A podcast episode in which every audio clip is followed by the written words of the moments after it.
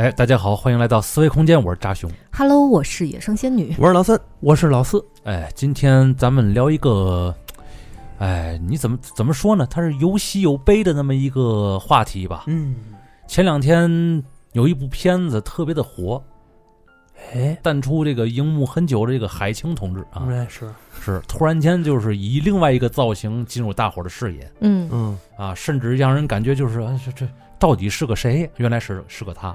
哦，哎，这有一部片子叫《引入尘烟》。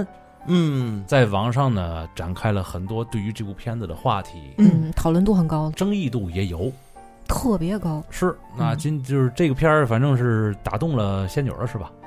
嗯，对，比较有感触。有感触。对，因为我一开始看这片子是，就是从美学的角度去切入的。对，因为导演是个美术生，啊，对我先看见的网上，因为有一些先看过片子的，嗯，一些个博主啊，啊，也是学美术的，然后嗯他就是找了很多场景的那个截图。就根据一些个世界名画的对照是吧？是的，嗯呃，真的是相似度极高，应该是这导演的一些巧思。嗯而且其实我觉得他契合的非常好。嗯您想那会儿梵高他画那些社会底层的吃土豆的人，嗯还有十麦穗的人，嗯呃，他在做一个探讨这个高级感这个东西，艺术这个东西嗯为什么只能是上层阶层的专属呢？对嗯是不是我的画面里面呢所呈现的那些那个场景内容，嗯也可以是最底层的劳动人民？我觉得他们是最美的，嗯他们的生活状态也是美的。嗯嗯就这些也可以是就是高级的，所以高级并不是上流这个人士的专属。嗯，他把这个讨论在这片子里面运用的超级好，这片儿整个的主题差不多也是运用这个事儿的一个过程。没错儿，啊没错儿。所以我觉得这真的是有巧思在里面。两个可以说是社会最边缘、最底层的人物了吧，对对对，被硬生生的粘在了一起，嗯，过了一段时间的日子，对，最后还是以一个悲剧收场的那么一个故事。毫不夸张的说啊，嗯嗯嗯。这两个人的生命简直就轻如鸿毛，嗯，嗯。所以最后消散了之后就隐入尘烟了。为什么这片儿看着难受？嗯，就是因为我信这个片儿。嗯，这个我我你我感觉这个事儿绝对会在真实世界里面发生？我我觉得这个是、嗯。这个事儿，它没有经过夸张，嗯。它也没有经过什么修饰，嗯。它应该只能比这个片儿里所演的这个事儿啊，还得惨。嗯，就是这现实情况下，可能可能比这个片儿还要惨。对，所以说让让你感觉就是这个片儿里边，就是你找不着太多能让你感觉能够松一口气的地方。嗯，就没有色调，就是反正从电影没有，就这电影从二十分钟开始，后边都是刀，嗯，对，刀刀要人性命，你知道吗？我我看不了这种苦情戏。对，咱就就说他美学方面嗯确实是就很不错。嗯我觉得它美的地方是美学方面，但你说嗯这片子说苦难它美，咱咱们肯定不歌颂苦难，就他苦的地方是真 苦，对吧？悲的地方是真悲歌颂苦难，评论区要不得了。哎，要不得了，是对，歌颂苦难，哎，咱不妨啊聊聊歌颂苦难。对对，我觉得得嗯聊，对对对，咱先把咱们得到底什么是歌颂苦难？歌颂苦难这个事儿啊，不能黑白脑，对，不能虚无主义。没错，对，哥哥，就是听咱们听久了啊，嗯都有这种习惯，嗯那就证明你会听，哎，证明你被我们盘出来了，是吧？就是乱用词儿。对，那你们的耳朵盘你们的脑子被被盘出来了，是吧？不能黑白脑，不能大型虚无主义。大型 PUA 现场，这个歌颂苦难，嗯它有两层意思，嗯一个是褒义，一个是贬义。嗯那么想想歌颂苦难，你要是说褒义，嗯它应该是怎么样一个褒义法呢？嗯，忆苦思甜啊啊，过去的这种苦日子，对，今要珍惜眼前来之不易的幸福生活。对咱小时候父母不经常都对咱们说过，哎，这是啊这是褒义哎的。你们要是搁过去好嘛，你现在吃这点苦算啊，嘛呀？就你看我们小时候过那是嘛日子，啊你再看你天不天人嘛还躺着，天嘿对，这就跟咱那个有点先抑后扬那感觉，你知道吗？对对对某某人像你那么大都带领十二个人打鬼子了。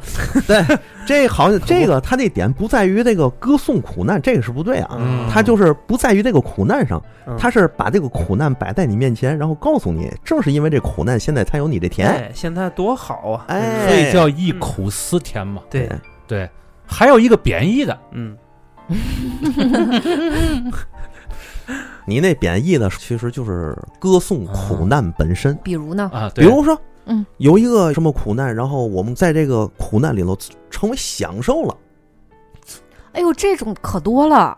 我这么告诉你，只有苦难里边儿才有真东西，对只有苦难里边儿才有美我告诉你们啊，这个还真不是咱的发明创造啊。啊。嗯，首先，第一个东正教就是歌颂苦难哇，你看看，这倒到那块儿去了。对，这公正东正教的宗教文化，它就是歌颂苦难。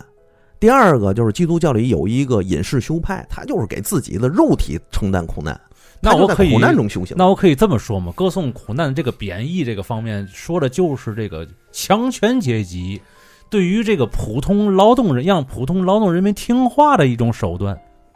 你也能这么说，反正你要搁在以前，每一个时代它有每一个时代。含糊？不是 老孙那个意思，他啊想说你说的其实不严谨，但他哦还没好意思说。哎，对，他 妈什么时候后 还来个翻译器？我操！他想给你，他想给你，我跟老孙之间说话需要翻译了。不是，大致就是这意思，但是不严谨，是吧？哎哎哎对，有点虚无主义，是吧？没没没至于，别瞎用词儿，知道吗？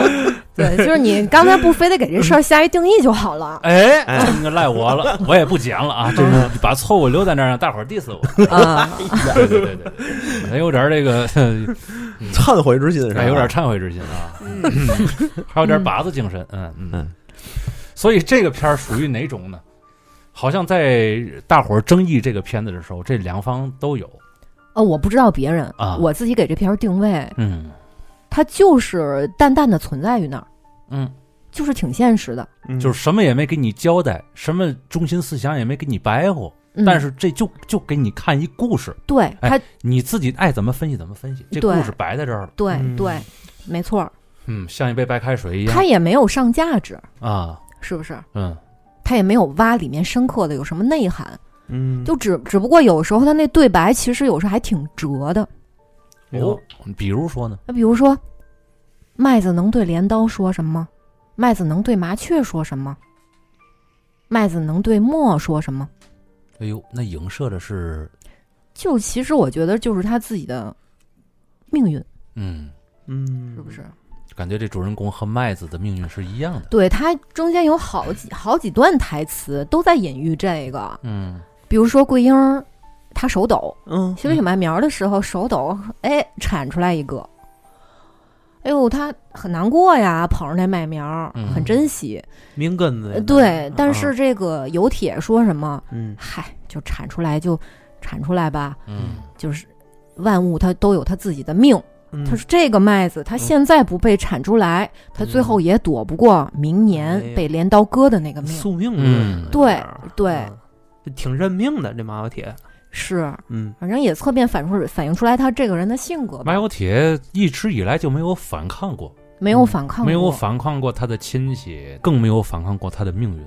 嗯。他就是一个挥之即来，呼之即去，一个工具人在村子里边儿。嗯应该是每一个村子都有一个马有铁这样的人，嗯但是在村子里面，他们并不像电影里面就是有血有肉的呈现出来，大家嗯 就能看到他善良本真，比其他人要高尚的那些品格的东西。但实际上在生活中，他是被当做傻子一样对待的。嗯嗯咱就说，是这种情况有啊。嗯所以有一些评论，我在网上就是冲浪的时候，底下有评论说我是农村人，嗯，就是为什么每一个村子都有一个马油铁呢？就像每一个村子里边都有一个二傻子那种感觉似的。哎，对，就跟天津胡同里每个胡同都有个二的，还有一二派，啊，还有一个二还有一白，二大娘，哎，对，其实是这仨不都一家子？嗯，还真是。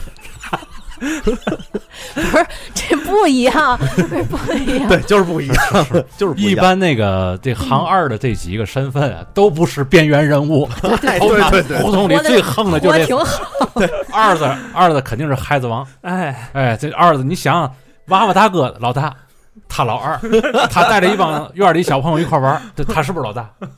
你看那那个那个二伯啊，嗯，二伯牙跟大老虎钳子似的，一一口下去，苹果没一半儿。没胡，你再看那二大娘，那一听那名字就是坐地炮啊，谁惹得起？你一说这做题泡那词儿，我脑里都有画面了。这一家子没一个边缘，知道吗？但是这马有铁那种人物，嗯他是属于边缘性人物，在村里边可有可无的那么一个人。嗯但是这个桂英，嗯，比他更更边缘。桂英小时候好像还被嫂被是被嫂子虐待过是吧？啊、对他打骂。他其实他住的那地儿就就是相当于就是跟个小小柴房、啊那种啊窝棚那种感觉似的，生活条件极其的差，对，他吃的那些东西就就就不用形容了吧，至少他在见着有铁之前是没有吃过鸡蛋的，哎呦那么苦，是是没有吃过鸡蛋的，嫂子也不给来点鸡蛋吃，不光不给他吃鸡蛋，还得打骂他呢。身体素质本来就不行。他有身有残疾，为什么？我就是不就要说这个事儿？嗯，身体素质本身就不行，营养长期不良嘛。对，他还佝偻着身子，对勾着背走路，没错，嗯这种人一般在农村确实会有这种病，对，路比较落后的这种偏远农村、啊，就是营养跟不上，就是营养跟不上。嗯你想连个鸡蛋都吃不了，嗯，那钙呀、蛋白什么的就更别提了，身体亏，身体亏。再、嗯。再加上什么呢？嗯。为什么要给桂英安排一个尿不尽的这个病？，no，这我在节目不叫不叫尿不尽啊，尿不尽。叫尿失禁，我这俩不是一回事儿啊。不是一回事儿，是吧？嗯，那我重说，重说吧，不尽是男性病，哦，尿频、尿急、尿不尽啊！对对对对，我想起来了。前列腺完了，这个这那么 那么悲情的一部电影，让我们聊成这个德行啊！你重来不行吗？尿失禁，嗯。嗯，为我还其实，在节目开开始之前，我跟仙女儿还 嗯，还聊过这个问题，因为仙女儿看电影看的比我比我细致，哎，我就问问一个这么一个问题，我说这个这个有铁和桂英有没有过性生活？嗯，反正据我分析是没有的。没有嗯。这样方面的描写。嗯啊。虽然两个人在炕上，反正就是这个两人会聊天儿，但是嗯没有这方面的描写。嗯，但我就想，这个是不是刻意给桂英安排了一个妇科病？可能导演要那个意图是什么呢？想表达两个人其实是无性婚姻。嗯我想，我想看有没有这样的一种痕迹在里边，嗯也正好影射了这个桂英，她的生存条件太恶劣，才会有这种妇科病。这因为尿路感染引起的这种尿失禁，嗯嗯因为长期的环境不卫生啊，嗯所以才会这样。嗯，再加上一惊一乍，他嫂子不老打他吗？对，就是性性病，这是对，所以他一受惊吓就失禁。他是嗯是只要是一有精神压力的时候，他就会失禁。对，嗯再加上刚才仙女儿说的那个那个条件，那个人与人之间结婚的这么一个条件，这个女生必须要有生育能力啊。哎呦，压力更大了，对，尤其在那种农村，你想想这个事儿肯，所以这事儿大了，桂英就是在女性这一方面来讲，她就是一个边缘人物嘛。对啊。对，是不管是从物质方面还是从生理方面，她都绝对是处于女性的应该是最底层的。苦到边儿了，是的。不能再苦了。是的，嗯。对对对，你说你人穷，受欺负各方面的也就忍了，你这还有一身的病，哎，这个事儿这片儿一只要是演有铁和桂英的时候，句句没有爱，但到处都是爱，每个细节都是。嗯，提爱就俗了。而且我觉得他们两个之间就充斥着一种绝对的单纯。嗯，就比如说他们俩在见第一面的时候，这个桂英是通过什么是你说就是说判断有铁他是个好人？嗯。后来他们在这个婚后谈恋爱的过程中就有流露出来。哦，他们俩是先结婚后谈的恋爱。啊，对对对，就是是说，就就桂英那个意思说，我第一面见你的时候，我觉得跟你应该还行，因为我觉得你是一个好人，为什么呢？因为你对你的驴都这么好，哎呦，好单纯啊！哎，就是有铁他哥在打驴，但是有好细节，哎，嗯。有铁他哥在院儿里打驴，嗯，有铁心疼那驴了，嗯。拿着这个吃的出去哄那驴给驴吃。嗯，对于有铁来说，好像就那个那个驴跟自己关系比那跟他哥要近一些，就让特心酸的是，桂英觉得驴的命比他自己哎。还好。太心酸了。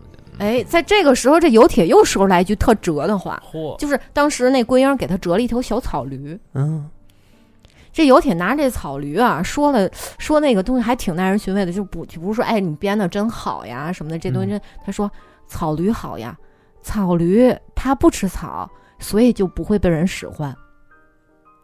哎呦，哦，你看，就是有铁的台词，就是句句不提自己的命，但句句又是自己的命。对，嗯，你看，嗯。哎，这个麦子庄稼是他，那个驴也是他。证明有铁心里其实还是有有啊。这些个，嗯，但是他是又他又知道自己的这个地位，他知道说出来也没有什么太多意义，是吧？啊，没错儿，嗯，他所以就是嗯，对，找到了一个能说话的人，可能就多说两句，嗯，还老这么折，嗯，你看看，挺挺折。是，啊对，然后还有一还有一段，我觉得更折，两个人在那个是个是个草堆嗯，前面上俩吃吃那个馍，嗯这馍掉地上了，馍掉地上沾土。这姑娘说：“别吃了，嗯，都脏了。嗯，”他说：“土怕什么？哦，什么东西不是从土里长出来的？嗯土都不嫌我们脏，我们还嫌弃它脏。哎呀，贴近了这个底层，往往能够更直观的看到一些真相啊，就这种，嗯。”确实是，你看，咱们是不是有的时候会被这个花花世界蒙蔽了双眼？嗯，就是咱们知道的东西太多了，嗯。是咱们的选择多了。嗯，比如说，你看，咱举一个最简单的例子，咱吃饭，或者说咱下午喝点什么，啊，哎，你看喝什么东西，咱也不可能喝那白开水，嗯，对。那是不可能的，对吧？白水胜白水，你看这话最近其实挺火，嗯。尤其最近这个网上有那个事儿之后，白水胜白水，对，就是什么样的水，它也不如白水，就是这么样一个、一个状态。哦但是你看咱们几个在一块儿，你说四个人一杯，一人一杯白开水，那肯定不会你，天天都是打可乐、打雪碧哎、打、芬打芬达，打雪碧、打咖啡，你怎么着也得喝点带味儿的，对。对，吧？哎为为嘛得要这带味儿的？嗯，因为咱们生活感觉没有什么滋味。你想想我说这话，我现在歌颂富贵啊，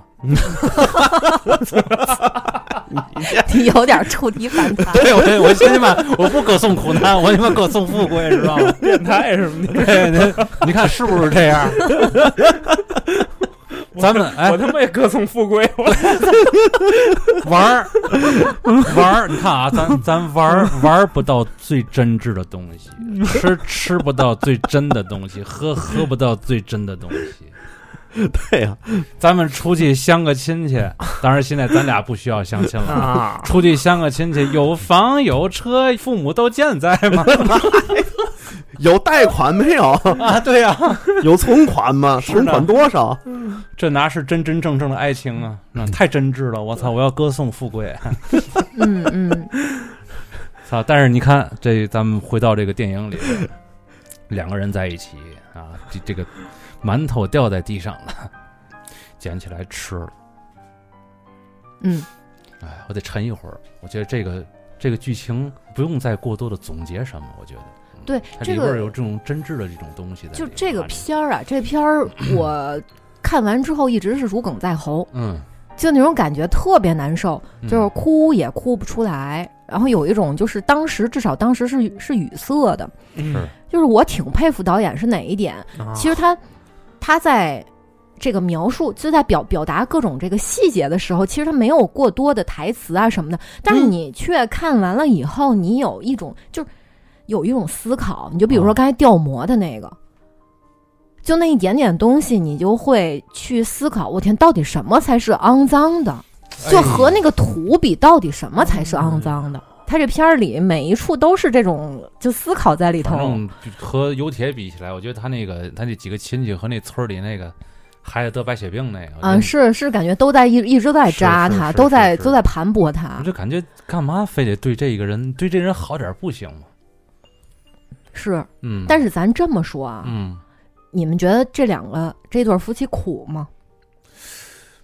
其实不太苦，我觉得在物质上那绝对是苦的，对那苦苦到底。怎么看？命运上是绝对是苦的，但是你得你得去这么看啊，就是从剧情里面看，他的就是走到最后，他的嗯，就直到他最后的结局都是他自己选的，嗯。嗯。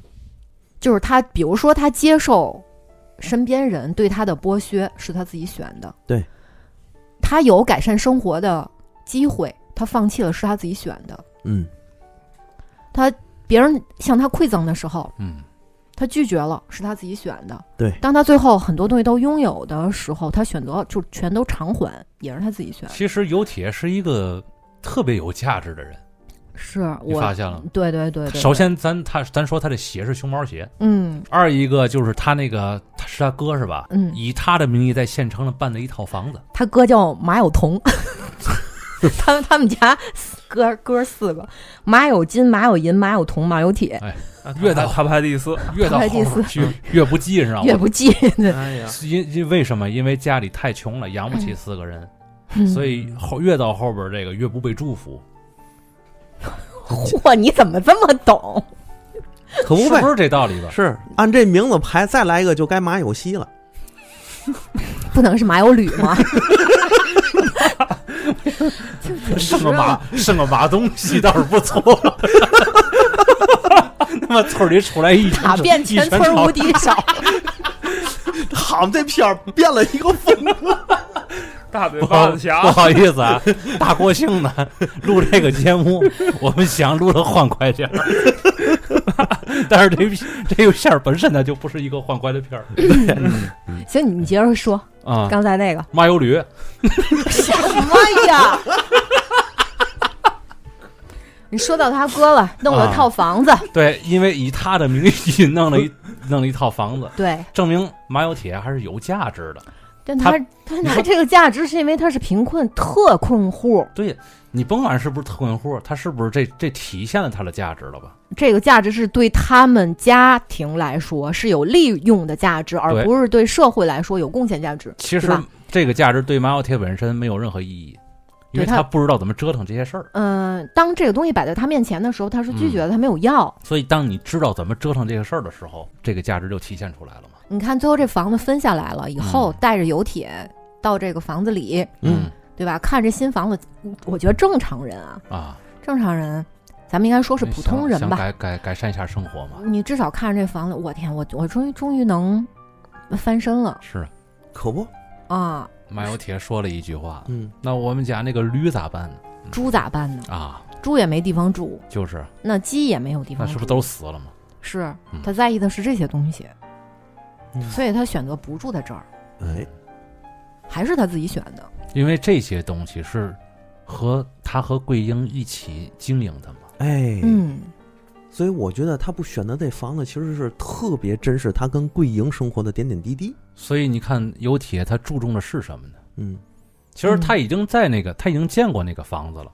嗯，照理说啊，人在这一刻嗯正常逻辑下来讲，嗯他的欲望应该被打开了，至少有一个豁口，对对吗？对以前我住的是什么样的一个房子？对，但是人情嘛，人情其实对于有些人来讲，人注重那种情感嗯，比物质要多一些。嗯，马有铁就是这样的一个人。对，你看咱们现在为什么在探讨说马有铁的身上的一些东西，就是要比很多人要要珍贵、要高尚。这就是嗯你看啊，比如说那些欲望，给你一次，给你两次，你不觉得叫什么？嗯你从那儿走了之后，这些东西在你是在你心里，它是留下种子的。我觉得这是大多数人、正常人，就你我他都会有的。对。我相信咱们咱们在座的四个都会有，就不一定就是某一天有一个什么契机，这个小欲望的种子会被点燃。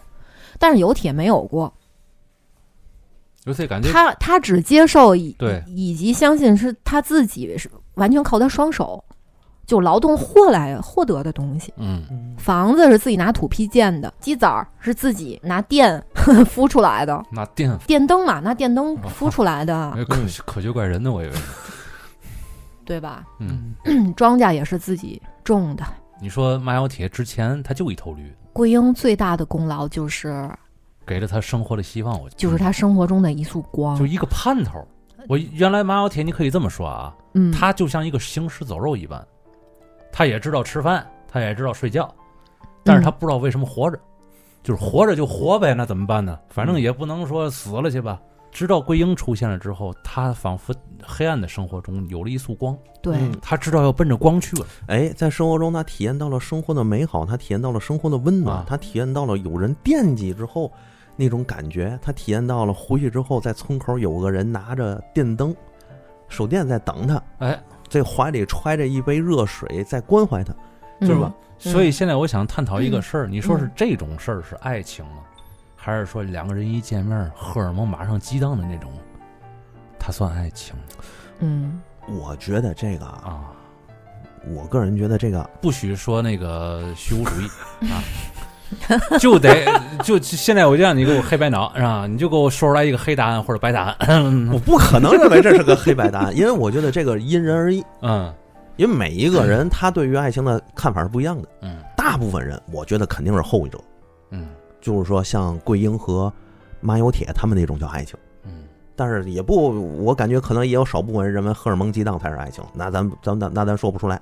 其实我觉得这里边还是要有一个必要条件，嗯就是这个游铁和桂英这样的爱情，它是因为是两个边缘人物，嗯，对，还有一个这个条件在这儿，对对对，所以条件受限了。对对对对对，所以以一切那些质朴的、简单的东西，才能变得如此的珍贵和难得了起来，嗯，嗯，是不是？因为有了选择，才有了内耗嘛，嗯所以才所以每个人都需要有一个二舅嘛。嗯，哎，对对我这么说啊，这一篇看完之后，包括像你说完了，我直接内心惊呼，你知道吗？嗯嗯嗯马克思撑不起我，哎呦好嘛，真的，马克思和恩格斯就对爱情说过一句话，就是马克思亲你干嘛呢？人家吸得起你吗？还是离不开欢乐的节奏。马克思诚不吸得起你。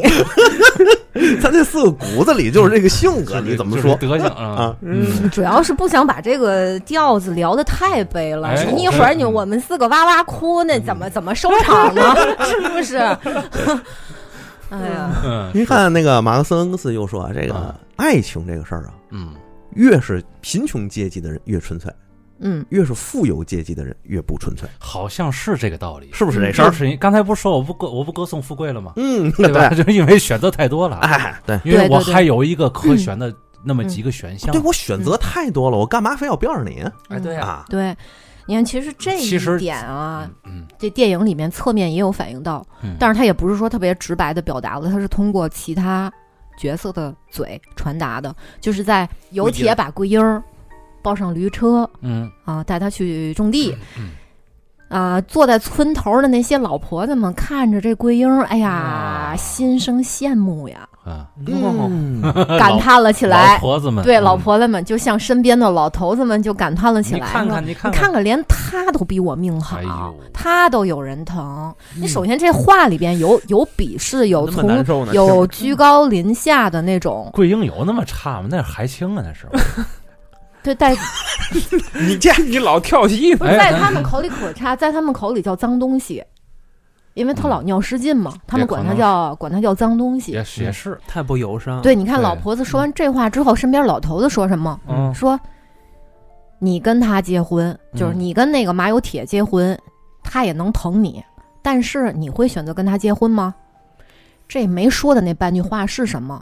你会选择一个没有生产资料的人，仅仅有那么点儿感情，能对你好的人结婚吗？你肯定不会。嗯。嗯。就是你自己的选择，你的需求首先就不是单纯的，哦，那你就不要再说我以后的生活里怎么没有爱情呢？嗯。是不是？就是不是一个单纯的人，就不要去追寻那个单纯的爱情了，对，对吧？对，我觉得这个是导演他就是没有说的，没有说出来的东西。咱他妈给说出来了，咱会不会被 被评论区炸过呀！我操！现在好多事儿不不兴说的明，知道吗？嗯嗯那等着吧你。嗯，等着吧。嗯，嗯，怕这玩意儿就不做博客了。哎，嗯对喽。老三记得回复一下，到时候啊。哎，好，这个砸在我身上，我明白你们为嘛这样。理智回评了，其实要说这片儿玩的挺高级的，对，哎，最后挨打都是别人。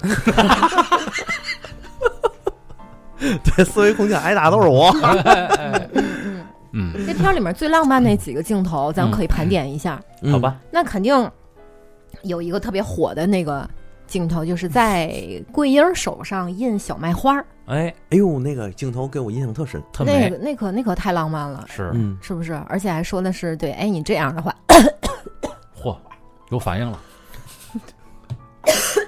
怎么了，桂英？哎呦，就说哎，那个你你这样的话，你就着凉了。拿着灯，昨天晚上等油铁，就是就是咳嗽了。嗯，嗯，我想说啥来着？哦，印那个在桂英手上印印小麦花。啊，是哎，说你哎，你印上这花儿，你就丢不了了。啊，到哪儿都能都能找着你。嗯，对，你这他们没有没有什么其他的东西可以表达爱意了，嗯，就只有自己种出来的庄稼，对吧？确实挺浪漫的这样。是的，嗯，但是这些如果到咱们眼里，你这些可能平时都你都不会去注意到这些细节，嗯，是不是？你我们咱们去公园里，谁说去捡个花？我给你手上，我给你手上印个花吧。嗯，我们会觉得这个有点儿干嘛呀？真幼稚！啊，就是有点太廉价了吧，对吧？哎，你说在西北那个贫瘠的土地上，可能这小麦开出的这个麦芒，可能就是最珍贵的花了，哎，嗯，可能是是那儿最好看的花代表了了。丰收嘛。对哎，是吧？他把他他把那儿最好看的花献给了桂英，嗯，嗯，对，就是很浪漫。对这一点，我当时也看了好多人啊，对这个呃镜头也有个说法，嗯，他们就说，当时在电影院看到这点的时候，我就感觉自己的爱情都喂了狗屎，但同时也，但同时也很心酸。就是很心酸。那个心酸看其实 出来这个寓意，不是，他们就是羡慕这种爱情。嗯我我我知道，啊啊，对呀、那你羡慕这种爱情，那就问他一句，是吧？你会跟这油铁在一块儿？对呀、对呀、对呀、没错。所以啊对呀那个老那老头子跟那老婆子说的话，你不觉得就是在替咱们去去问的吗？对对对对，没错，嗯。是不是？是。哎呦，比咒的那个导演啊还鬼这人，哎，我觉得这导演的导演能力，包括这个画面语言、镜头语言，登峰造极了，在这片儿里头。就虽然那一块儿挺浪漫的，嗯但是咱们同时会感觉到很心酸。这心酸来自哪儿？其实是来来自于内心的对比。是老孙说的那个评论也一样嘛。嗯就嗯，这些年爱情都给了谁了？如果真的是用心的去看了这部电影了，就是带入进去了，嗯甚至是泪洒电影院了嘛，嗯，可能真的都会有这样的一番感触。哎，后边儿对后边儿更浪漫的一个桥段就是嗯。他们盖房子嘛，在地上扣那个那个那个泥砖，嗯，那泥砖怕雨淋，嗯。有一天下雨了，然后这个油铁就拿着塑料布着急去盖那些泥砖，嗯。而两个人忙活了一宿，最后到白天那雨才停。嗯，这两个人这一宿啊，在摔在泥坑里面反复的摔，哎呀，脸上就吹打着那个雨，啊，这个扶起来那个他又摔了，我又扶起来了你，然后我又摔了，嗯。互相搀扶，啊。你就是感觉好好多人呢，就这一一辈子这婚姻全都就浓缩在他们那个镜头那里面了，就是、嗯，就是婚姻的真谛，好像就是互相搀扶嘛，对，就浓缩在那一点点那里头了。但是所以这是我觉得浪漫的在。苦难里边互相搀扶，但是依然乐观那种。哎，咱们是不是又有歌颂苦难的嫌疑？没有，没有，别瞎想啊，没有是不。是？这就是我这就是直观感受啊。这个其实也是带来的那种思考。我不嗯是说了吗？这他这个电影中间就处处充满了思考。就是很很多事儿，如果非要给他来一个定义的话，反而就会有争议，是吧？对啊，因为我觉得这部电影它的整个语言就特别折，就是每一个人他的这个看书啊，或者这个学识或者思维构架不同，嗯。看这个片儿都能引发不同的思考来。我觉得他这个是折的点，而且你像那个仙女儿那点说的，两个人都在那个，哎呀，在那个路上相互扶持那点儿，哎呦，当时我都看崩了，我都快，嗯，是是是是，但是但是有的人就是觉得是纯苦的，嗯，就觉得他们这些不能叫浪漫，但是咱们也没说这个事儿是浪漫的，嗯，但只能用一个浪漫的镜头语言，这个这个是艺术的表达，他的这个性质啊，在我这儿看啊，就是一种找虐的性质，嗯，就是观众看这个片儿就是想找这个虐，嗯，就跟看那个忠犬八公似的。嗯嗯，嗯。看这片儿，嗯我就是准备准备好纸巾了，已经是吧？今天晚上我要虐待看这自己苦，劲儿，对，就看这个这个我事儿。觉得我觉得嗯。说是找虐的过程，不如说是是寻找就是初心的那种那种那种纯真的那种过程，也也有这个这层，因为很多的这种感受啊，它一定来源于一种不太让你舒服的这种状态。嗯，你发现了吗？是包括你任何的一个进步，它都不是舒舒服服来的，嗯嗯嗯，都是得你经过一番的苦难、轮回和这个伤感之后，嗯你才会从这里边提炼出来这个精华。嗯，是的，所以有时候看这种找虐的片子，就提升一下自己的情感认知嘛。对对，然后还有一个桥段是超级美，嗯超级超级美，就是一个一个一个夜夜晚嘛，嗯啊、桂英拿着拿着一个小灯，揣着一个一个小灯，嗯还是揣怀里，就是嗯感觉是那种莹莹的火光，明白吗？莹莹的火光，然后怀里揣着一个水罐子，热水罐子。哦，给她丈夫送水是吗？那他们当然不趁保温壶，嗯，就是那种玻璃罐子，哦，拿那体温去保那怎么保存这温度？那都不行。嗯。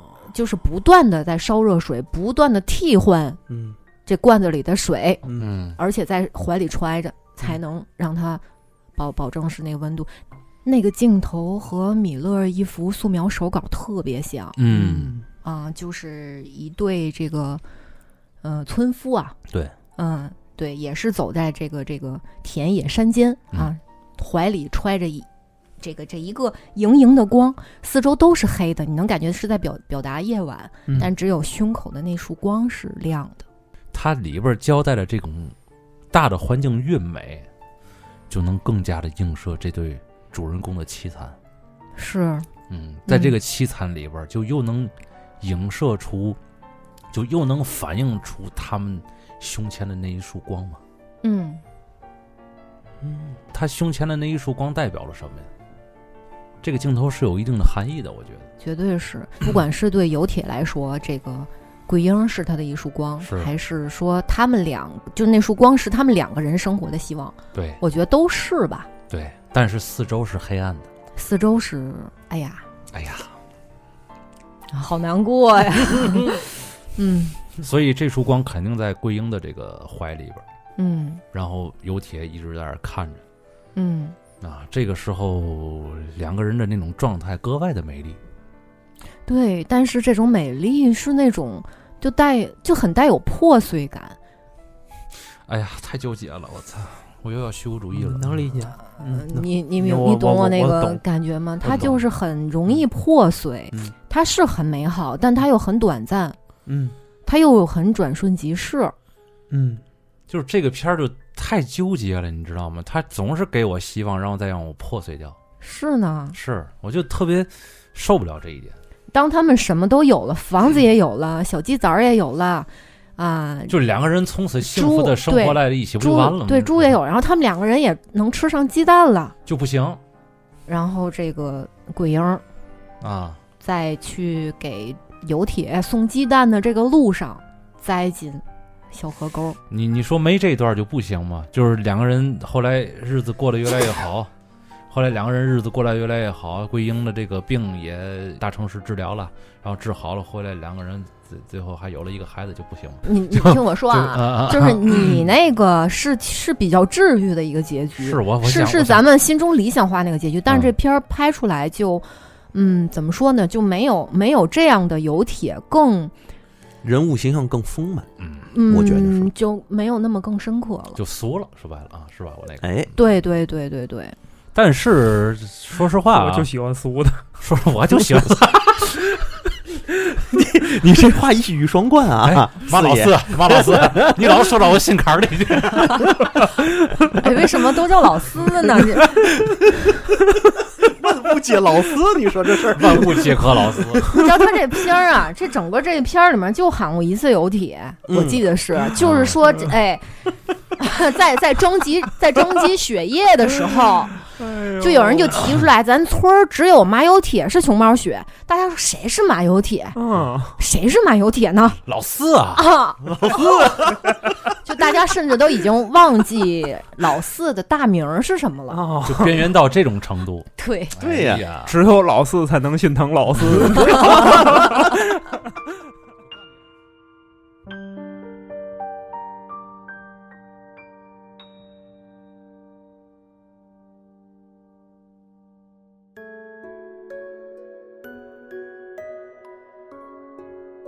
就每一次美好的来临之后，一定要给你上一个苦难。对我就受不了这个嘛，就真的他破碎我对，福祸相依，要给你这么来。啊，他就不能让他一直美好下去，是吧？当他们什么都有了之后，啊。桂桂英儿没了，你看看，哎村里的人还嗯村里人还劝老四嗯。说：“你看，对吧？你这个所有的生产资料，当然是词儿里边不是说的生产资料，啊就那意思，你你这个所有生产资料都有了，你后边挺好的呀，嗯你自己一个人安安稳稳过日子多好呀。嗯老四什么都没说，回家给自己非常妥当且细致的安排了一系列的后事。嗯，咱为什么说是后事？嗯因为我认为老四的结局就是马有铁，马有铁的结局，马有铁的结 局。这结局不太好，咱就不放老四了，是吧？嗯这个就因为这结局网上网上有有有有争论，啊，嗯，就是到底他老四活着还是死了？对是活着还是死？就是我我嗯我看是肯定是没了这个人。嗯嗯他先给桂英烧了纸，啊，就真的很细节。嗯他给桂英先烧了纸，也可以说是给他们两个人烧的，因为他知道如果自己也没了以后，他们两个人就不可能就世上没有人再惦记他们两个人了。嗯，最后真的就是引入尘哎烟，呦。所以他在所以为什么叫引入尘烟呢？对吧？对对对对对，他嗯在走之前，他要给自己和桂英烧好了纸，然后呢，他这个远景儿嗯，一个小桌子上面放着一瓶空的敌敌畏，嗯咱咱天津就统称农药都叫敌敌畏哈，是是应该是百草枯吧？不我也不知道，就是反正就是就是农一瓶农药是空的，嗯，应该是呃那种剂量，应该是挺救不回来的了，我觉得。是的。然后他呢，呃，应该是喝完这农药，那瓶儿空了，嗯让他吃了一个鸡蛋。为什么吃鸡蛋呢？我觉得不是因为那个农药苦，或者不是因为他觉得自己要走了，我我一直还没吃过鸡蛋，我要吃一个鸡蛋，我享一个福我再走。不是，因为他们之前给那个先人在上坟的时候，他嗯。吃那个贡品，嗯。这有铁吃贡品，他嗯。告诉桂英说，这个后人不吃，先人不得，哦，哦，就是很习俗，活着的那个人得把贡品吃了，嗯。那个那个去世的那个人才能收到这个东西。哦，那他这个鸡蛋，我觉得是替桂英吃的，嗯明白吗？嗯嗯，不是他为了自己吃，他是给桂英吃的。哦，然后呢，他就心无挂碍的躺在床上了，手里紧紧的捏着那个草驴，捏的可紧可紧了，就有点儿痛苦痛苦已经上来了。我觉得痛苦也上来了，啊而且他很珍惜那个草驴，怕掉下去。你就看，对，那镜头给的很 很近，你仔细看，那个指甲都已经捏的就没没没没有什么血色了，嗯。特别用力。然后最后一直是在给那个麦芒和窗户的那个镜头。我为什么说为什么说死了呢？就是因为麦芒啊，它是这个跟着阳光走的，嗯。后面那镜头是一个定格的这么一个镜头，但是它一直是这个这个麦芒在微动微动微动，就它已经代表了就是好几次日出了，嗯。嗯，嗯就是他已经死了很多天了。等他侄子再去他家拉东西的时候，猪都死了，鸡都死了，全都死了。嗯他最珍视的东西是什么？就是他家的鸡，他家的猪哎，他家的驴。嗯，他这人如果还在的话，他他不可能让他那些东西饿死。嗯，对，所以这人肯定是没了。不存在这个村里那个恶霸要还继续让他去取熊猫血把他救活这种可能性。你看，最后那个富人的儿子，嗯，来找他了，咱不知道是不是又来这个取血了，想要取血，嗯嗯然后发现他侄子正在推他那房子，推他那土房，嗯他说了句什么？哎，这个有铁能跟着你们去城里享福也也是不错的，能跟着你们一起住也是不错的。哎呦，这个简直是太毁三观了是吧？对，就其实他他哥这一家子跟村民们说，就是他们把他接走享福去了，就城里那房子就是借着他的名义在住，对，其实都已经死了这人。对，嗯。就到他没了还在利用他，哎呀。看到这点儿就就就感觉这怎么会有这样的人，也这样的兄弟哈？毁灭吧，就是累了。啊，就就就就是这感觉。所以就是看完以后如鲠在喉。这两个人在世上，你就是感觉就像没有来过一样。嗯，嗯，引入尘烟了嘛？是的，这像这种类型的片儿，我一般都选择回避，然后看不了这个，呃心脏太脆弱了。有的时候得看，呃，看你现在处于一个什么阶段，嗯。就是你能不能接受这样的一部片子进入你的那个脑海，嗯。就是能不能为这部片子走心，得看你现在这个状态。嗯。哎，对，这人现在如果太消极的话，还不还不太适合看这个，嗯，对，知道吗？你像你像我就看完情绪抖不回来，你知道吗？其实这片儿有有一些桥段啊，嗯。特别像原来有一部片子，嗯。哎呀，特别早，哦，就是那个谢晋拍那《牧马人》嘛，哎呦好嘛，这个朱时茂太经典的那个，哎，就是宇宙最强朱时茂，嗯，哎，还有 还有那个时候那个时代的大美女丛山，哎呦，我这是活在我爸爸嘴里的人啊！嗯，就是 咱们小时候都看不懂它嗯。到底是怎么好看的，但是现在再看，哦，现在这个这个剧前两年不也炒起来了吗？有，是吗？对，就是到到到处都是牧马人精神嘛，都是那个是哦，那种嗯。过去的人的这个对于爱情的那种理解嘛，哦嗯。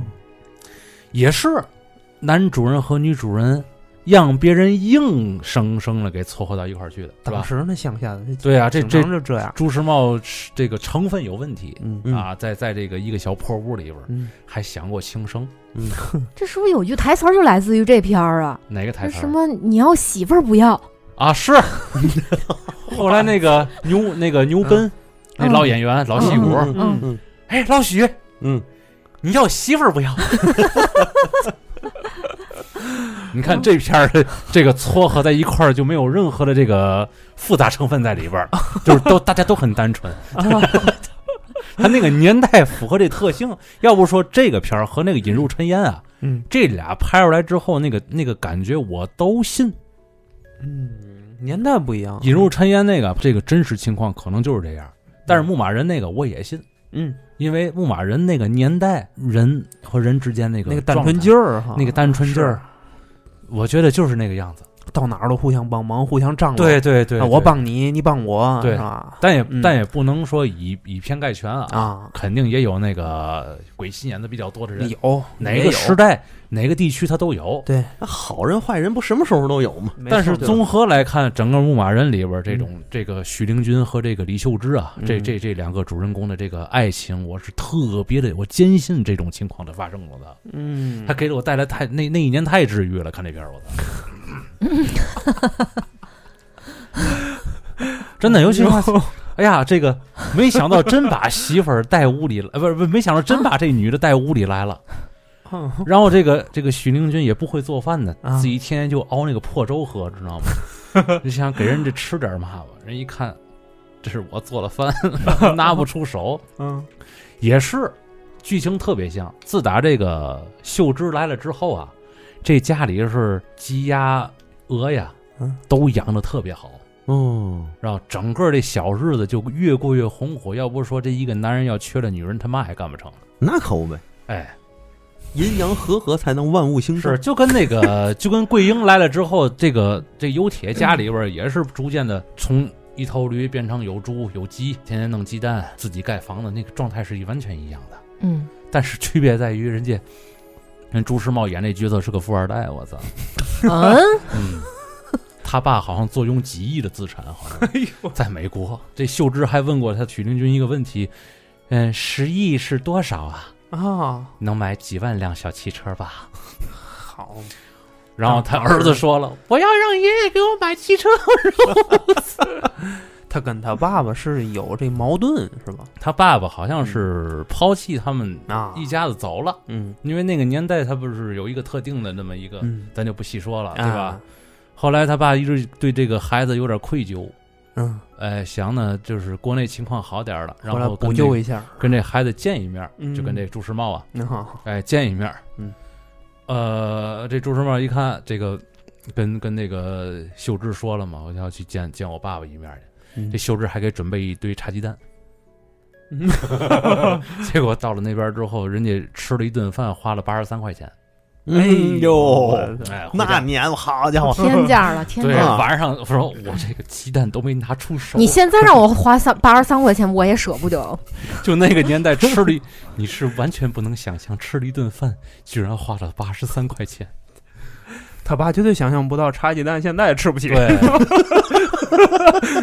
然后这个片儿其实有一段特别这个最最高潮的一个地方就是哪儿呢？许灵君的这个选择，嗯哎，他最后是要跟他爸爸待在这边呢，然后把一家都接过去呢，嗯，还是自己回到那个小农村？嗯，最后毅然决然的回到了那个小农村，嘿，嗯太棒！思想完全的。我告诉你，这篇为什么好多人争议争议在这点儿，知道吗？就是不他妈放着这个几亿的家产不要，你还回那边去？我告我，我告诉你，这嗯这绝对是他妈真的。回去就变味儿了。这绝啊不是不是剧情的安排啊，嗯咱们嗯。把剧情这个都放一边儿，嗯，就说那个年代的人，绝对绝对是这种思想。对，而且我觉得你就是搁现在，搁现在也也会有人做出这样的事儿的。嗯，我们家里的长辈就有类似于这样的情况，哦，哦，哎，我就不说具体是什么情况了，啊反正就是给了一个好处没要，就想献献给国家。嗨，那阵儿老一代都那样。老一代就这样，就是这种思维，知道吗？不要跟国家争这些东西，对好处都给别人先。哦，荣誉高于一切。他们那一阵儿是什么呢？嗯，就是我为国家奉献是应该的，对对我不需要给我特殊照顾什么东西。你像我们家那个退了五套房，嗯，你看哦，你们家是五套是吧？原先退了五套房，哦，那我们家比你少点儿。因为家里人口多，所以给的房子就多，分的房子多嘛。而且那是合理合规的分，是，也是合理合规的退。没有蛤蟆去找了好几次，知道吗？不退不行了。哎呦，疯了是吧？我求你了，把这几套房给我退了吧，我真的住不开。哎呦，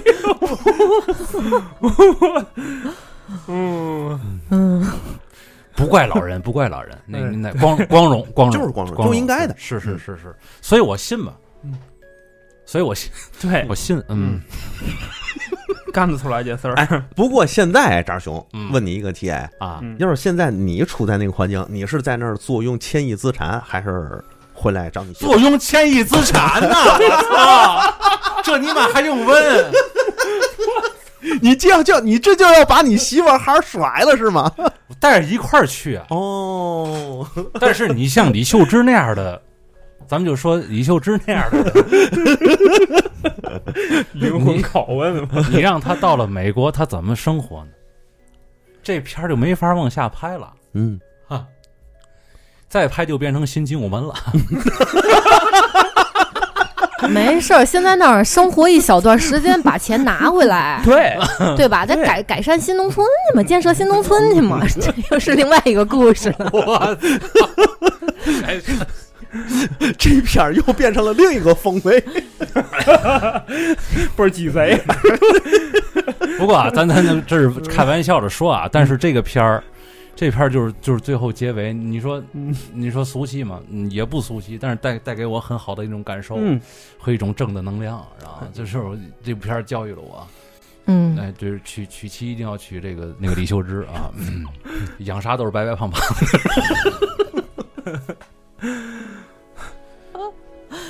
哎呀，太淳朴了，太淳是朴了，太淳朴了，太淳朴了啊！嗯这这片儿也爆出了很多的经典台词嘛。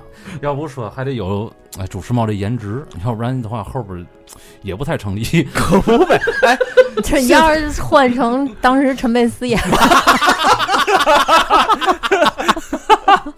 把牛本换成陈强，或者换成葛大爷演，哎呦，葛存壮是吧？那么秀智一进来，那还葛优躺着呢。葛友躺哎呦，谁谁来了？在一个，伸手不见六指的夜晚，然后后来就是这个葛大爷去美国继承了家产，后来因为豪赌给输光了。然后那修枝把修枝也接过去了，结果那个葛太那办公室里那人还戏耍修枝衣服。哎呦，葛大爷来一句：“真他妈土气 这都是经典梗，我估计好多人都能听得明白！”。嗯，是，嗯，哎呀都，乐死我了。但是不管怎么说，哎，你要搁我，我就选择回来。我还是更喜欢那种淳朴一点的生对，活。带着家产回来。哎，这个不能忘，这个我操！去他大爷，都他妈二零二二年了，还能冒这种傻气吗？这小孩子才做选择题，对呀，我他妈全要，我操！我就建设新农村。嗯，哎呀，咱没问四爷啊，咱四爷要是这千亿家产和你媳妇儿只能选一个，你选哪个？不是老四，为什么到我这就只能选一个了呢？不是老四不应该在这步，老老四是那在那部，老四你要媳妇儿不要不要，我凭啥的呢？老四你要媳妇儿不要不要，不要会做板面吧？我自己我自己还活不了，我我要那玩意儿干嘛？哎呦，到我这问题倍儿苛刻，我操！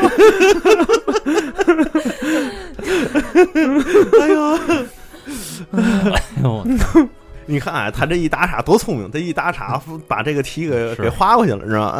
废话，到我这就得选一个。哎，我这么告诉你，你这个你这句话就已经代表了你的选择，知道吗？嗯一点都不忠诚。操，我不忠诚，我我也俩都要。嗯，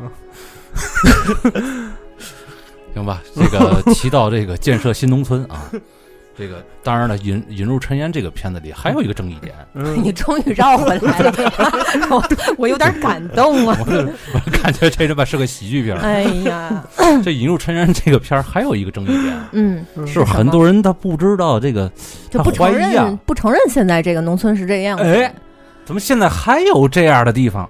嗯，哎，这是大家一丑化个农村，丑化农村，嗯。然后那个歌歌颂苦难。啊，嗯，对，这词儿还得提，这词儿嗨，咱咱一个一个说啊。啊，你看第一个这个丑化农村这事儿，我就觉得啊，用网上有一句话挺合适，嗯，多出去走走看看，真不用出国，嗯，就往那个大西北那方向走，中间走哎，啊，往大西北那方向走，你真能看见不一样的景色。因为你想啊，我是有亲身体验的。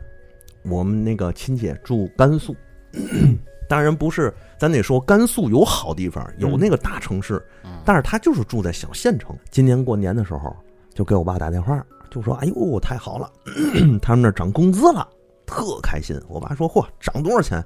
说一个月现在一千二了，花不完了。涨了一千二百块钱，不是，是涨到一千二了。哦，一共就一下，一共就一千二百块钱。哎呦，当时我这要这要不打那通电话，我都想不到，花不完。跟闹着玩似的，是吧？对对对对对，等后来我还跟我爸说，我说这一千二搁天津一天你，你你你也就花花花进去了应该是在 应该是在当地没有那么多可买的东西，对，嗯，哎，我爸就跟我说这个，嗯，就说你也不知道，人家当地啊没有那么多可买东西，对，什么大饭馆啊、饭店嘛也没有。嗯，嗯，这几个小伙子俩人出去二四五十块钱，那就搓顿相当不错的饭了。小饭馆儿平常都是嘛呢？就是几个大老爷们儿啊，往村门口一坐，嗯。小卖部买点那个包装货物类食品，就是咱说那个小小鸡腿儿什么的，小嗯小鸭脖儿，哎，嗯小老嗯。就那玩意儿，嗯，弄几箱，弄几捆啤酒，这一顿哦。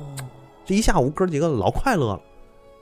还听上去这个状态是是蛮不错的，对你精神状态是很愉悦的，嗯，对吧？但是你咱也可以看得出来，他们那种工资和物质水平嗯，是不是？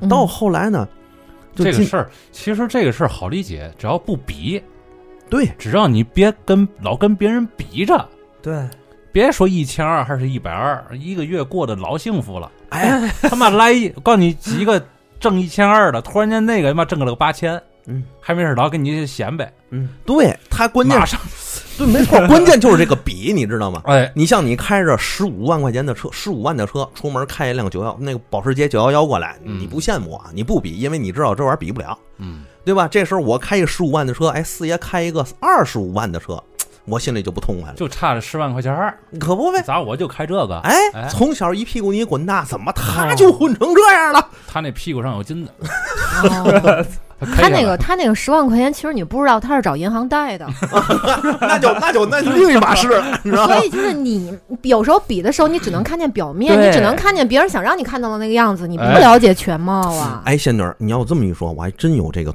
还真有这个事儿。啊！嗯，什么事儿？就是原先我有一个同事，很早同事啊，嗯，我那阵儿一个月挣不到三千块钱的时候，大哥一个月挣将近四万，嚯，零几年也就一零年左右现。在不少谁了老高上，老高吧，不是老高，不是老高那个我老认我认识老高，是一二年啊。这个人跟我一零到差不多刚毕业的时候啊，我参加工作，啊，后来我们在一块儿工作的那个人，哦，完事儿之后呢，你想他一个月挣将近四万，嗯。再过不几年，人家一个月就快到挣到十来万了，哎呦，多牛逼！没法比，哎，那个表从他一个月挣四万是几万块钱一块儿，就变成了几十万一块儿，后来带几百万一块儿，嗯，嗯。房子换了两处，嗯，就那车啊，两年间就将近换一辆，嗯，哎呦，消身上消从身品对从身上下就是名牌儿。嗯，当时我就觉得这就是我们所有人打工的一种模板，你明白吗？嗯 嗯就是他打工打到头了，嗯，就我我就感觉啊，就到了这个地步，一放之王，哎，甲乙同吃，人家。你你不说打工吗？嗯。啊，后来我们也觉得好像有点不对劲，这时候到了一八年、一九年，嗯，因为你工资再怎么涨，你买这些东西可不是你一个月工资就能买下来的。嗯，你媳妇儿那个花销也不少，嗯，对呀，对吧？他已经习惯了这种花销的生活。，对，哎，然后直到去年，我们哥俩吃了一顿饭，哦，大哥跟我说，他现在的日子快过不下去，媳妇要跟他离婚。准备做播客了。啊，那那我那他就问我来做播客赚钱吧。哦，就是他问的。啊 对啊大哥是嘛呢？一个月光花信用卡倒卡五十万，我操，就是卡倒卡。卡倒卡五十万，其他的东西不算。哦，这卡换这卡，对再接着花。对，我操，那这不就是带滚带了？那不就是？啊对，当时我就想，大哥，那你这日子怎么过啊？啊，嗯，他说，其实一八年、一七年的时候，他媳妇就跟他关系不太好，因为那个时候他那个债就已经是很高了，嗯，明白？但是你想，他得维持那种精英人设，你明白吗？哎呦，患了难见真情，啊，他得维持那种精英人设。他是当年在一七年的时候卖了一套房，还了一部分债，他媳妇儿才跟他过下去。到现在为止，他说我就现在想怎么把这个这个婚姻给他挽回回来。嗯，家里还剩一套小房，父母留给他，把那个卖了，把债还了。不是那那欠的什么债呀？那是你各种高消费啊，哦，就哦高消费欠了那么多债，那可不，我以为是干了什么大买卖，突然间赔了。没有。贷款弄了个厂，结果不景气，厂黄了，可能贷了，可能欠了几屁一屁股债。我买了一堆破玩意儿，然后给自己，那有点不值了。对，就是他就掉入到这个这个陷阱里了，就跟仙女刚才就一说，我就想起来这事儿了，嗯，明白吗？嗯，就是这种，所以他现在就就就急着赶紧，那现在看自己原来买的东西，不越看越恨吗？他可气了，你知道吗？哎，而且这东西有的东西他甩都甩不出去，现在、嗯高价值物品你低价卖，那又 哎呀，他心里又过又又又不落人，就这么个事儿，啊，嗯，明白吗？所以我就觉得，你看这个，就千万就别比。不得不说啊，你看老祖宗就留下一句话：嗯，专业能力总咱用白话说啊，专业能力向上比，生活水平向下比，嗯，你就快乐。能人所不能，忍人所不忍嘛，两哎条线嘛。对，中间就是你扑腾的地方。哎，所以你看现在这个农村那个生活，就嗯我们亲戚那个，啊，他说完之后，再包括我原来那个老同事，嗯。哎我对我自己生活有一个有一个看法，就是我不能光是生活在我自己所见周围的世界里，嗯。哎，对对吧？嗯。还有广阔的天地，我是不知道的。嗯。包括咱后来是做了播客之后，我开阔了很多的眼界。嗯。包括咱们有听友就给我发一个那个照片儿，嗯，就说他们家的一个状况，上面还大瓦房呢。哦，啊，然后呢，这个家里头啊，吃饭的时候没有灶啊，就是在中间生一堆火。哎呦我靠，哦，然后还给我发了个视频，就看一下他们家周围。他告诉我几年前他们家刚通电，哎，啊，对。那通电之前还用蜡烛煤油灯是吗？对？哎呦，说这个手机信号这几年它刚好，我靠，真有这样的地儿。真有这样。我们俩怎么聊起来？再次咱们得也能通个电吧？我觉着。咱咱都想象不到。有了电才能有手机，要不你你手机没电了往哪儿充去呢？嗯我靠肯定也是这两年的事儿。可不呗。嗯然后你想吧，他给我拍完之后，我们俩聊什么？就聊这个五六块钱的，对，对于他和咱们的意义是完全不一样的。嗯，就咱一个付费节目卖卖六块钱嘛。那就让他免费听吧，估计其他听友也应该能理解这事儿。是，我说你要是想听，你私底告诉我。啊啊，他说不不不，我不做那种事儿，嗯，就是我想听我就买了，明白？人人家还挺正的。嗯，但是你可以看得出来，这个生活和这个空间，咱们好像是错位的。我我感觉我跟他那种，就活活没活在一个空间里边，就是平行宇宙了，就是。我们现在就是我感觉我现在的生活，我现在的见识，我现在的选择，我现在的这个所有要求，在人家那儿都是一种虚无，嗯，毫无意义。反而我觉得，像对于人家那种生活，就是一种烦恼。干嘛呢？我操嗯真没想到，嗯，嗯 所以从这儿也可以看得出来，这个咱们为嘛是发展中国家，就是发展不平衡了。是咱们东部沿海地区有些东有些地方都已经赶英超美了，啊，对吧？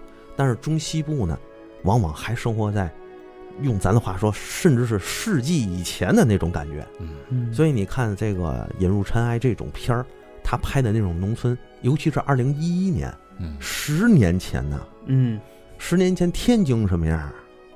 嗯，是不是啊？嗯，十年前天津什么样？才挣多少钱一个月啊？那阵儿能挣五千块钱，你都算普通人里的高工资了。你说人家那种生活怎么就就不存在呀、两千一大关，啊？嗯现在估计还有呢。是，它肯定是存在的嘛。嗯哎，所以我你所以你看咱这个电影，咱看完之后啊，就对我我不知道对别人如何，反正对我就有一个感官，开眼界了。哦，你是这么看的？对，嗯嗯嗯嗯，小刀拉屁股，嗯，哎真是看眼界了。嗯，反正这个刚才聊这个引入尘烟，嗯然后也还有这个牧马人啊，一个同样的这么一个性质的故事，一个是积极向上，大团圆的结局，还有一个就是很悲情啊。但是在这个两个集吧，咱们就说这个黑白脑看这个，我今儿绕不出来这俩词儿了，我靠哎，你还真别说，这个黑白脑啊，我觉得黑白脑看这个片儿是看不了的。是。嗯嗯，一个一个这两个集啊，这么这么样一个状态下，嗯然后大家对于这个人们的最单纯的那种情感吧，嗯会不会有一种新的一种觉醒的认知？而且我还觉得啊嗯，可能导演通过这个电影给我们留下了一个命题，让我们自己各自思考去，嗯，就是你的生活到底想要追寻什么？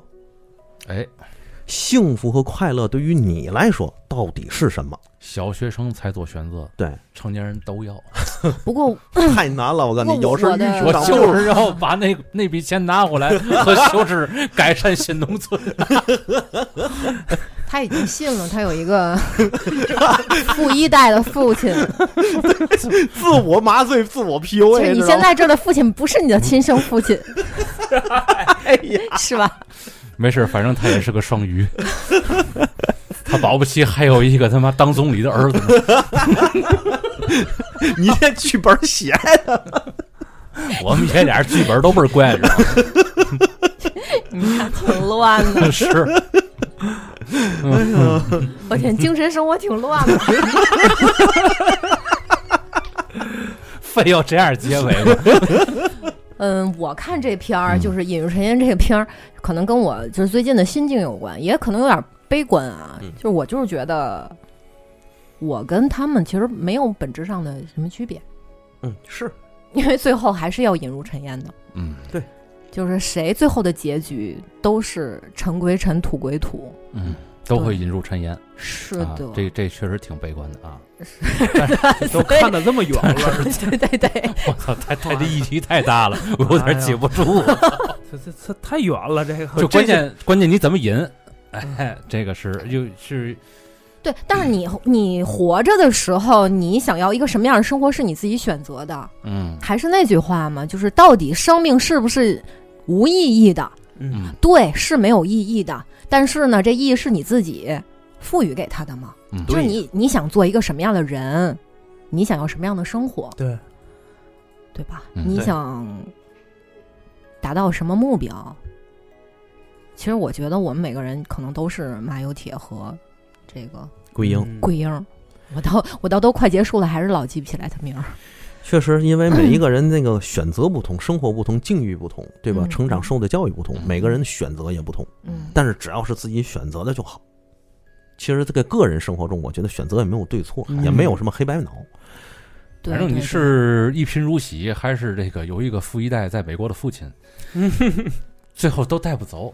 哎但是这个开开心心确实会存在的。对，我觉得最大的意义，这个片儿给我的意义就是让我重新思考快乐到底是什么。你看你看这个优铁那束光在 在桂英那儿，对，大伙儿的光在哪儿？自己可能哎呦，我再跟你说一个悲观的，嚯，这这。哎呦，你还有悲观的呢，对呀、就就是他们他们唯有爱情，嗯，嗯，可是最后爱情也没有了。都引入尘烟了嘛。反正你抓住物质的人，最后也是要引入尘烟的；嗯，你抓住爱情的，或者什么都没抓住的，最后都是那样。对，所以古人哎，啊所以古人注重的是名留青史。啊啊，嗯著书立说，人家过得都这么惨了，就是人表导导演想表达的，我估计也是给这个观众们看看，就是这马小铁他们这一家都过成这样了，你你们难道就没有信心把自己的日子也过好吗？你看你这个利益解读朴实不一样，特别不朴实。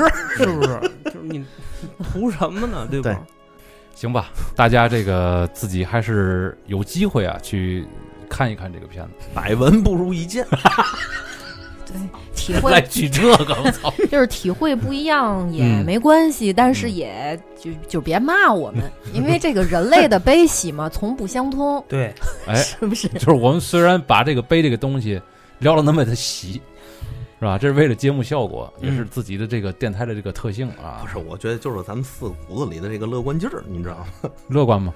还行，不是我这基调是悲的，我是以一种喜的形式去聊。哎，大喜则大悲嘛。嗯，嗯，行吧，那咱今天这期节目就先到这儿了，听众朋友们，拜拜。拜拜。拜拜。再见。